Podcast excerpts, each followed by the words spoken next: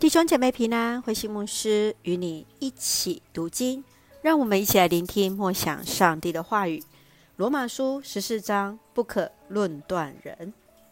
保罗在讨论到基督徒群组当中，因为文化背景的差异所产生的问题与冲突，包含饮食、节气等等。保罗提醒，凡事要以爱心为处事的原则，追求和睦。不要使弟兄姐妹跌倒。关于饮食的问题，每个人可能依照自己的信心差异而对食物有不同的标准。最基本的就是饮食应当要凭着信心，没有疑惑。人们不能因为食物而论断他人，使他人跌倒。饮食本身并不重要，重要是在于属灵的生活。凡事都当按着爱人的道理而行。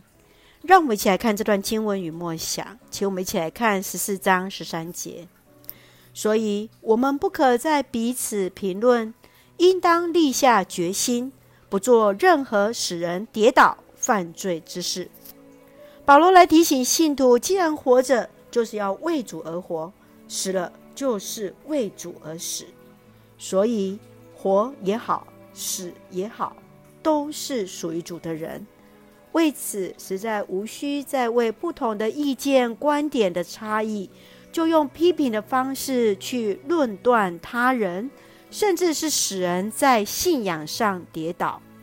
对基督徒而言，最重要的是是否尽忠职守，得以向上帝交账，因为每一个人。都要把自己的事向上帝做交代，要以上帝为中心的生活，使人和睦，建立群体的生活。上帝的主权不在于饮食，而在于圣灵所赐的公正、和平、喜乐，是诚实，是与上帝有合一的关系，是能帮助人来建造生命。亲爱的弟兄姐妹，你如何面对人的评论？你会如何去评断人呢？从圣灵所提的三要当中，你认为有什么样的帮助？愿主来帮助我们，不再彼此来评论，不做任何使人跌倒的事。圣愿公正、和平、喜乐充满在我们的当中。一起用十四章十七节作为我们的金句。上帝国不在于饮食，而在于圣灵所赐的公正、和平、喜乐。让我们一起用这段经文来祷告。亲爱的天父上帝，谢谢主赐给我们新的一天，让我们从主的话语领受力量，带着信心重新得力。